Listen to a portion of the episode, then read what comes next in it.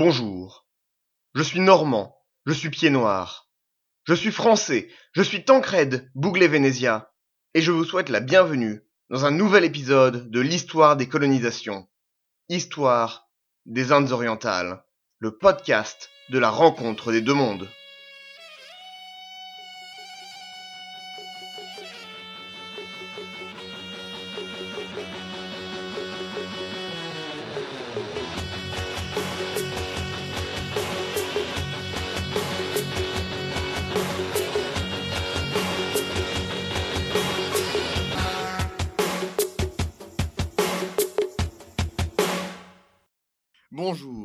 Bienvenue dans un nouvel épisode de l'histoire des Indes orientales.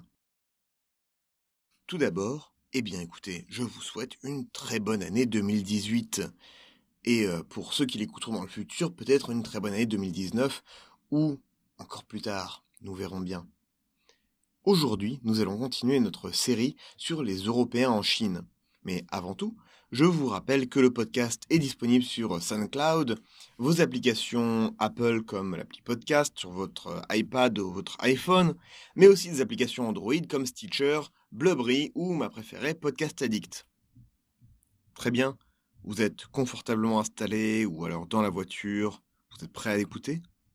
Eh bien, commençons.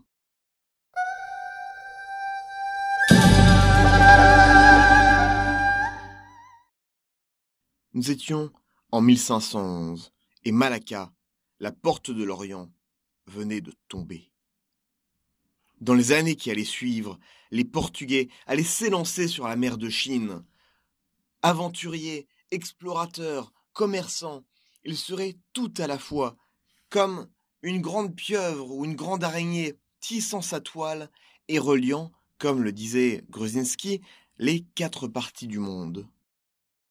C'est une grande toile militaire, commerciale, mais aussi scientifique qui allait s'installer et vraiment créer une nouvelle mondialisation. Mais n'allons pas trop de l'avant, revenons en arrière. Nous étions donc en 1511 et Malacca, la porte de l'Orient, venait de tomber. Il faut bien voir que ce monde de l'Orient de la mer de Chine n'est pas un monde statique. C'est un monde en plein mouvement, et c'est d'ailleurs un monde en pleine recomposition. En effet, tout a commencé avec l'empereur Yongle. Nous l'avions vu, rappelez-vous-en, dans nos épisodes sur l'histoire du Vietnam. C'est ce grand empereur qui a stabilisé la dynastie des Ming, qui a envoyé l'amiral Zheng He explorer l'océan Indien et qui a conduit une guerre longue et au final assez futile du point de vue chinois contre le Vietnam? En stabilisant le pays, en ouvrant les marchés, Yongle a créé un appel d'air pour la consommation intérieure chinoise. Alors, pourquoi ça nous intéresse? Eh bien, tout simplement parce que les Chinois se sont découverts une passion pour le poivre. Ce qui fait que tous les marchés d'Indonésie se sont découverts une passion pour la cultivation du poivre. On a donc importé les plants de poivre noir d'Inde, où ils poussaient normalement au Kerala, dans les îles d'Indonésie. Nous avons donc une recomposition économique. Ce serait déjà un facteur de chaos. Mais ce n'est pas tout. En ce moment-là, il y a aussi une recomposition religieuse majeure. En effet, dans l'historiographie européenne, on a un peu tendance à penser par un aphorisme qui serait résumé ainsi. Jésus est arrivé par l'épée et l'islam par les marchands. Or, ce n'est pas complètement vrai en Indonésie. En effet, tout le XIVe et le XVe siècle est marqué par une large recomposition de cette région avec la création plus ou moins violente de sultanats indigènes qui vont se convertir à travers des guerres ou alors effectivement par la pression des marchands. On veut attirer plus de marchands, on veut attirer plus de commerce et de richesse, on va se convertir, tout le monde est content. C'est dans ce monde, en plein chaos, que les Portugais arrivent, avec leurs canons, avec leur puissance et avec leur désir de cartographier. Déjà à Malacca, ils avaient rencontré beaucoup de communautés chinoises qui sont très très très présentes dans cette partie du monde. Par contre, elles sont présentes de façon relativement illégale.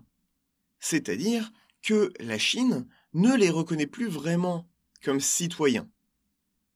En effet, on va revenir là-dessus dans un épisode ultérieur, mais tout le commerce chinois est techniquement interdit. Mais gardez cette pensée à l'esprit pour quelques instants. Car nous sommes en 1512 et 1513, et déjà les Portugais arrivent en Chine. Pas n'importe quel Portugais. C'est Jorge Alvarez. Il arrive et il établit une factorerie. On avait déjà vu le concept, c'est le concept des feitoria, que les Portugais avaient déjà en Europe du Nord, avec un feitor, c'est-à-dire un facteur, représentant commercial du Portugal, qui s'y installe. Il s'installe sur l'île de Tunmen, qui est une zone un peu grise d'un point de vue légal. L'île de Tunmen est exactement là où on a fondé Hong Kong plus tard. Pourquoi est-ce une zone grise? Eh bien, parce que, techniquement, tout commerce avec la Chine est interdit et les marchands chinois n'ont pas le droit d'échanger avec les marchands étrangers. Ça fait partie d'un grand cliché où la Chine serait complètement fermée au monde, serait un royaume ermite comme il y en a eu plusieurs dans la région. Simplement, c'est faux. Ou plutôt, il faut nuancer. En effet, il y a un grand débat à cette époque entre les partisans d'un commerce ouvert et les partisans d'un commerce fermé. Mais le commerce fermé serait-il entièrement fermé? Eh bien non c'est juste un commerce extrêmement contrôlé et qui passerait uniquement par des ambassades. Vous envoyez une ambassade à la cour de Chine, à la cour de l'empereur, et en même temps vous amenez des cadeaux, on vous redonne d'autres cadeaux en échange. Ah bah tiens, ça fait comme du commerce. Mais un commerce contrôlé entièrement par l'État. Alors, c'est une pratique qui peut nous paraître étrange d'un œil moderne, mais en soi, c'est assez peu différent des grandes compagnies capitalisées que nous verrons plus tard, un siècle plus tard d'ailleurs, et qui ont un monopole d'État. Mais l'île de Tunmen, qui est au sud de la Chine, est effectivement bah, dans cette zone grise où des marchands siamois, indonésiens et pour le coup portugais peuvent venir et échanger leurs marchandises sans que les douaniers regardent de trop près. Tant qu'on ne fait pas trop de bruit on ne sait pas grand-chose de cette factorerie. Sinon, qu'elle va faire de larges profits, suffisamment pour vraiment intéresser les Portugais et qu'ils montent une plus belle expédition. Jorge Alvarez laissera deux choses sur l'île de Tunmen. Un padrao, ces grands piliers de pierre qui marquent la possession par les Portugais, et son fils, qui l'enterrera auprès de cette croix. Mais, à la vue des profits réalisés, il était temps d'envoyer un vrai ambassadeur.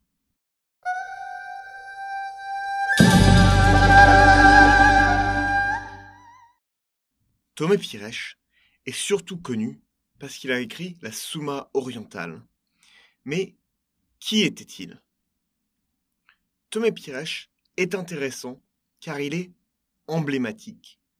Il est l'alliance d'un côté de l'expansion et de l'exploration portugaise, de cet instinct qui les a poussés sur les mers, et de l'autre, c'est complètement le fruit de son époque.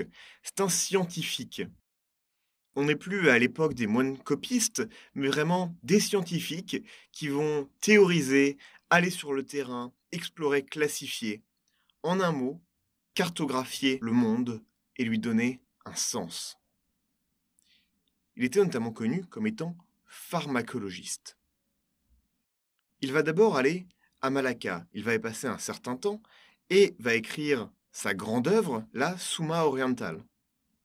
C'est une analyse géopolitique et ethnique et sociologique des contrées d'Indonésie, mais aussi de Chine. C'est un bouquin particulièrement intéressant parce que il fait partie effectivement de ce grand mouvement de cartographie du monde.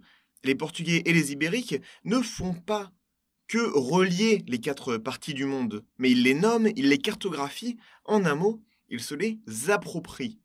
Et on verra que c'est une des grandes différences avec les Chinois. Les Chinois ont peut-être une organisation administrative plus poussée, mais ils n'ont pas cette vision du monde. C'est quelque chose qui va leur manquer. Tomé Pirèche arrive donc à Canton, sur les bateaux de Fernand Andrade. Laissons un peu Tomé Pirèche de côté pour l'instant. Nous reviendrons sur ses longues aventures en Chine pour nous intéresser à Fernand Andrade. Fernand Andrade est aussi un personnage très intéressant, parce qu'il est reconnu comme un des plus grands personnages de l'histoire du Portugal maritime. Il est arrivé assez jeune, à moins de 20 ans dans l'océan Indien en 1505, combattant avec Albuquerque sur la côte des Swahili. Donc on voit, il était dès le début. C'est l'aîné de sa famille, donc il est promis à un bel avenir, c'est un bon guerrier, il est intelligent et diplomate. Ce qui ne sera pas forcément le cas de tout le monde dans sa famille, selon la légende. Ils arrivent donc à Canton. On les fait attendre sur l'île de Tounmen, et jusque-là, ça se passe bien, mais bon. Ils s'impatientent un peu, les Portugais. Faut dire, ils viennent de très loin, ils ont voyagé pendant très longtemps. Il fait chaud sur la côte de Canton. Ils s'ennuient, il ne se passe rien, et peut-être qu'ils ont un peu peur qu'il se passe effectivement quelque chose, un complot qui ira à leur rencontre. Alors, euh, ils poussent, ils poussent, ils veulent s'arrêter, arriver à Canton et déposer leur ambassadeur. Donc, ils s'engagent dans la rivière des Perles qui mène à Canton. Là, c'est un peu la panique, c'est un peu un coup de force, mais un fonctionnaire local va leur ouvrir le passage, officiellement les accueillir dans Canton, sans attendre le rapport officiel qui était parti à la cour de l'empereur de Chine. Et là, c'est le drame. Imaginez, cette belle flotte de navires, comme on n'avait jamais vu auparavant, peuplée d'étrangers dont on ne sait pas trop d'où ils viennent, des environs du Siam, peut-être d'Indonésie, honnêtement, on ne sait pas trop. Ils arrivent, les grosses voiles, drapeaux et bannières flottant au vent, le capitaine dans ses plus beaux atours. Et là, ils s'arrêtent dans le port, se mettent de côté, et tout à coup, l'explosion des canons. Mais que font les Portugais? Seraient-ils revenus à leur tactique habituelle? Eh bien, non. Non, tout simplement, ils saluent la foule, ils saluent les puissances locales avec une salve d'honneur. Mais effectivement, c'est la panique pour les locaux chinois, chez qui ça ne se fait pas du tout. Et là, c'est l'occasion de revenir sur un point très intéressant. Les démonstrations de respect en Europe, mais aussi en Inde, comme on l'avait vu, sont basées sur une démonstration de force. Le Samoudri avait accueilli les Portugais avec une large escorte armée. En Europe, on envoie aussi des belles escortes, des chevaliers en armure avec des bannières. On fait des salves d'honneur quand on arrive dans les ports. Il s'agit de montrer sa force à l'adversaire pour lui offrir le respect. Tandis qu'en Chine, et d'ailleurs au Vietnam, ça ne se passe pas comme ça. On l'avait vu dans l'épisode du couronnement de Dongzong, pendant l'usurpation des Macs, les démonstrations de pouvoir dans le monde sino-vietnamien se passent sans cette démonstration de pouvoir physique. Par exemple, lors du couronnement de Dongzong, il n'y avait aucun des insignes de pouvoir qui se référait à une démonstration de force ou d'expansionnisme. On peut se poser la question du pourquoi. Hasardons une hypothèse l'Europe et l'Inde sont des mondes multipolaires. Il faut donc pouvoir démontrer que on a de la force et qu'on est prêt à l'utiliser, parce qu'on peut toujours se faire attaquer. En comparaison, la Chine et le Vietnam sont des mondes confucéens, mais surtout ils font partie du monde chinois, très clairement. C'est donc un monde unipolaire. on ne va pas démontrer à la Chine qu'on est puissant, puisque de toute façon, on ne peut pas les battre. Il y a un centre démographique, c'est la Chine. Il y a un centre commercial, c'est la Chine. Il y a un centre doctrinaire, c'est la Chine. Imaginez, c'est comme si un enfant de 5 ans voulait serrer la main d'un adulte et lui serrer très très fort la main pour euh, l'écraser, pour lui montrer à quel point il est fort. Eh bien, ce serait un peu ridicule. Du coup, on ne fait pas ça. J'hazarde cette hypothèse que c'est ce qui se passe dans le monde chinois, où il n'y a pas la même démonstration de force, parce qu'il n'y a pas besoin, car on sait déjà en des termes un peu crus qui est le patron. Bon. Salve de canon, donc, c'est un peu la panique, mais on s'explique, Fernand Andrade va s'excuser platement, et tout va plutôt bien marcher. Il va faire preuve de diplomatie, et va laisser euh, Tomé Pires devenir premier ambassadeur du Portugal en Chine. Fernand Andrade va donc repartir.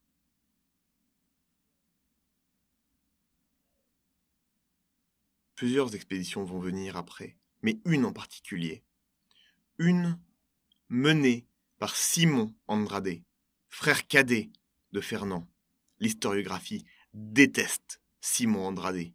On dit qu'il est glorieux, pompeux, dépensier, que la première chose qu'il a appris à ses porteurs euh, indigènes était de sonner son arrivée au clairon. Il va avoir de sacrés dommages sur la relation euh, sino-portugaise. Il va construire un fort, il va agresser un mandarin. Et pourtant, quand il va revenir de sa mission, on lui offrira le poste de gouverneur de Shaol, en Inde, juste à côté de Goa, une place forte, stratégique. Alors, que s'est-il passé? Qui était vraiment Simon Andrade? Quels étaient ses objectifs? Que va-t-il se passer avec Tomé Pirèche Dans le prochain épisode, entre le coup des canons portugais et le bruit mat des prostrations devant l'empereur, nous reviendrons sur les aventures de Tomé Pirèche et de Simon Andrade dans le prochain épisode de l'histoire des colonisations. Merci d'avoir écouté et à bientôt.